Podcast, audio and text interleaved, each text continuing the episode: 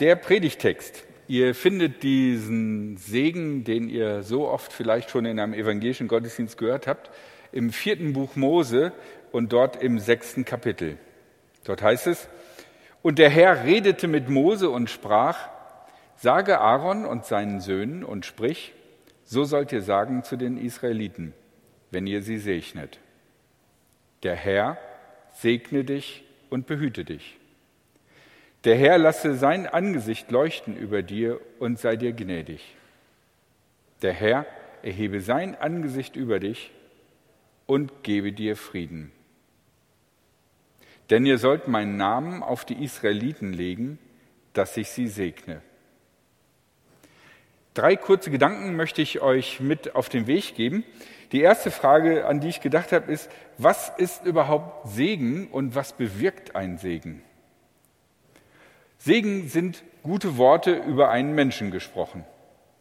Und wenn jemand etwas Gutes zu mir sagt, dann fühlt sich das gut an.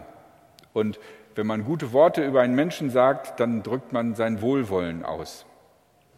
Und so gute Worte, die können einen wirklich auch an einem Tag verändern. Sie können einen ermutigen, sie können einen fröhlich machen, sie können einen getrost machen und was man vielleicht zu tun hat, fällt einem leichter.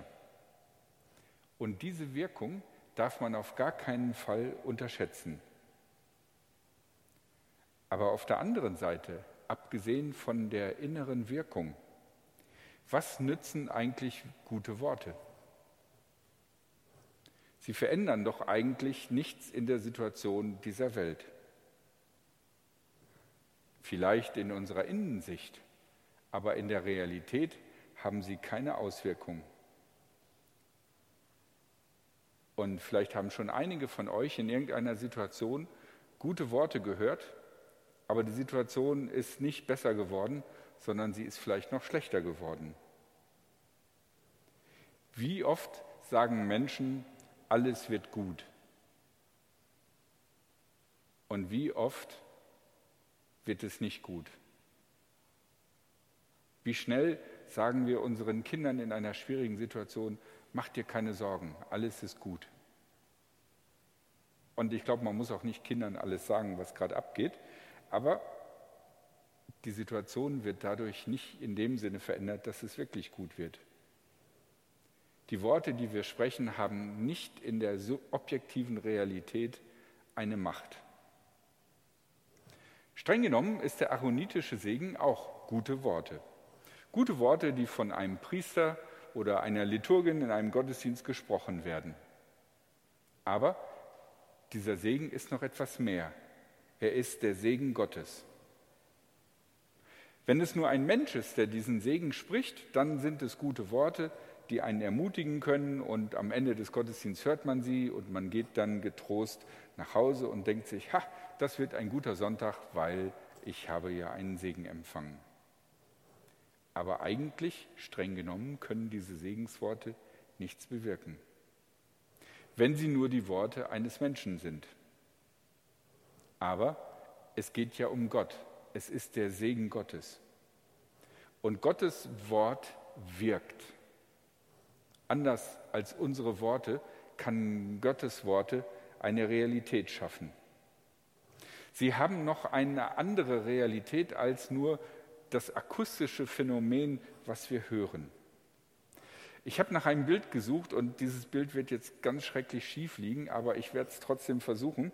Stellt euch einen Eisberg vor. Einen Teil des Eisberges siehst du.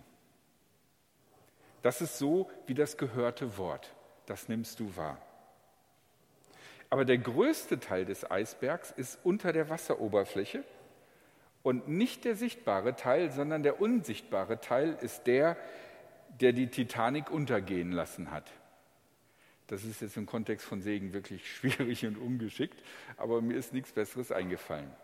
Der unsichtbare Teil war der wirkkräftige Teil der das unsinkbare Schiff tatsächlich versenkt hat. Löst die Katastrophe von der Idee des Segens? Das bedeutet das Wort Gottes. Das Wort Gottes hat vielleicht einen sichtbaren Teil, einen hörbaren Teil. Das ist, wenn ich zum Beispiel in so einem Gottesdienst am Ende den Segen sage oder irgendjemand anderes. Aber es gibt sozusagen diesen unsichtbaren Teil, den wir nicht wahrnehmen. Und das ist der wirksame Teil. Und das ist der Teil, den Gott dazu fügt. Deswegen ist ein Segensspruch im Namen Gottes nicht einfach nur Worte, sondern hat eine Auswirkung. Diese Auswirkung kommt nicht davon, dass irgendein besonderer Mensch diese Worte spricht, sondern diese Auswirkung kommt daher, dass es der Segen Gottes ist. Und wenn wir diese Worte sagen, sagen wir sie im Auftrag Gottes. Mein zweiter Gedanke, okay, wir haben hier einen speziellen Segen, nämlich den aaronitischen Segen. Es gibt sehr, sehr viele unterschiedliche Segensformeln, auch in einem evangelischen Gottesdienst. Und ich glaube, mittlerweile sind sie schon ein bisschen wieder außer Mode, aber eine Zeit lang gab es diese ganzen irischen Segenssprüche. Manche so auch als Lieder oder so, wo der Herr von hinten, von oben, von unten, von der Seite und so und, und alles macht. Die haben zum Teil schöne Bilder und tolle Ideen. Ich muss ganz ehrlich sagen, ich finde den aaronitischen Segen richtig super. Und das liegt daran, dass er kurz, knapp und präzise ist, also deutlich anders, als wie ich normalerweise rede. Er besteht aus nur drei Sätzen.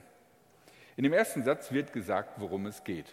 Es heißt, der Herr segne dich und behüte dich. Da wird mit ausgedrückt, was hier passiert. Nicht der Prediger sagt was Nettes, sondern der Herr segnet dich und behütet dich. Du weißt also, woher das eigentlich kommt, wenn das in deinem Leben etwas bewirkt. Und dann sind in diesem Segen zwei einfache, wichtige Aussagen. Und diese beiden wichtigen Aussagen sind interessanterweise auch Aussagen, die als Eigenschaften Jesu oft äh, beschrieben werden. Das erste ist, Gottes Angesicht leuchtet über dir. Das erinnert mich irgendwie so an Sonne. Irgendwie leuchtet ja auch die Sonne so über mir. Und die Sonne leuchtet über uns heute vielleicht nicht, aber vielleicht die nächsten Tage und sie wärmt uns und sie hilft uns in der Welt, uns zurechtzufinden. Gott ist unser Licht. Und wenn wir diesen Segen sprechen, dann wird deutlich, Gott ist die Sonne, die über uns leuchtet und uns hilft, uns im Leben uns zurechtzufinden. Und dieses Sonnenlicht ist Lebenskraft. Und von Jesus heißt es ja auch, dass Jesus das Licht der Welt ist. Hier berühren sich also die Aussage dieses Segens und das Bild, was der Segen benutzt, und eine grundlegende Aussage über Jesus Christus miteinander. Jesus Christus ist das Licht der Welt. Gott leuchtet über uns wie die Sonne und gibt uns Orientierung.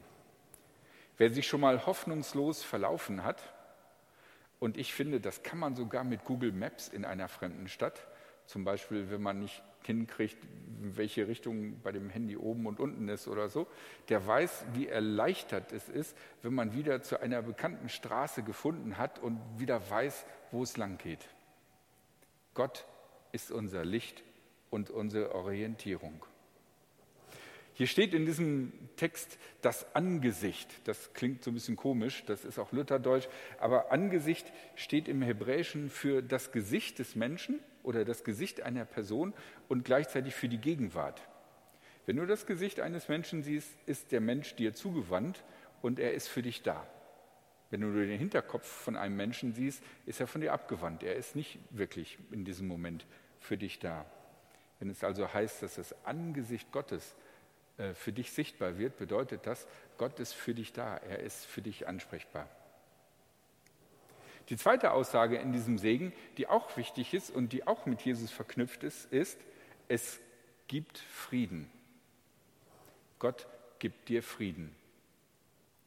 Der sogenannte Shalom Gottes. Auch da ist sehr viel gesagt worden und interpretiert worden, was das alles bedeuten kann und wie vielgestaltig das hebräische Wort Shalom eigentlich ist. Erfolg, Wohlstand, Glück, Ausgeglichenheit mit sich selbst und mit anderen.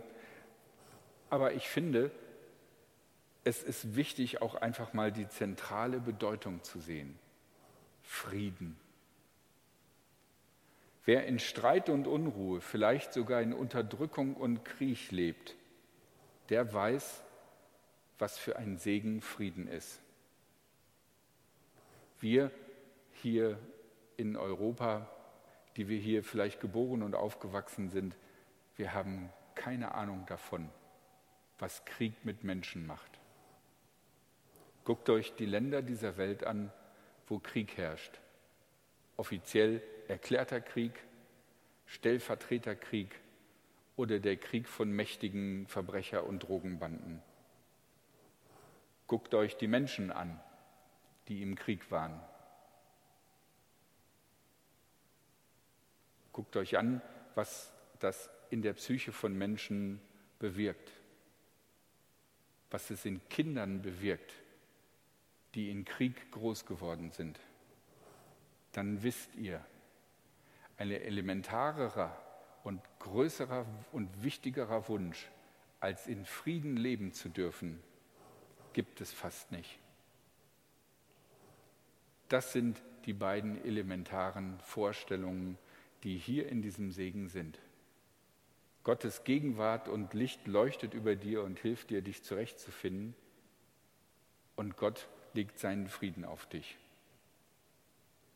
Mein dritter Gedanke, der steht nicht in diesem Segen drin, aber ist super wichtig und deswegen habe ich gedacht, ich kann die Predigt nicht beenden, ohne dass ich diesen Gedanken mache.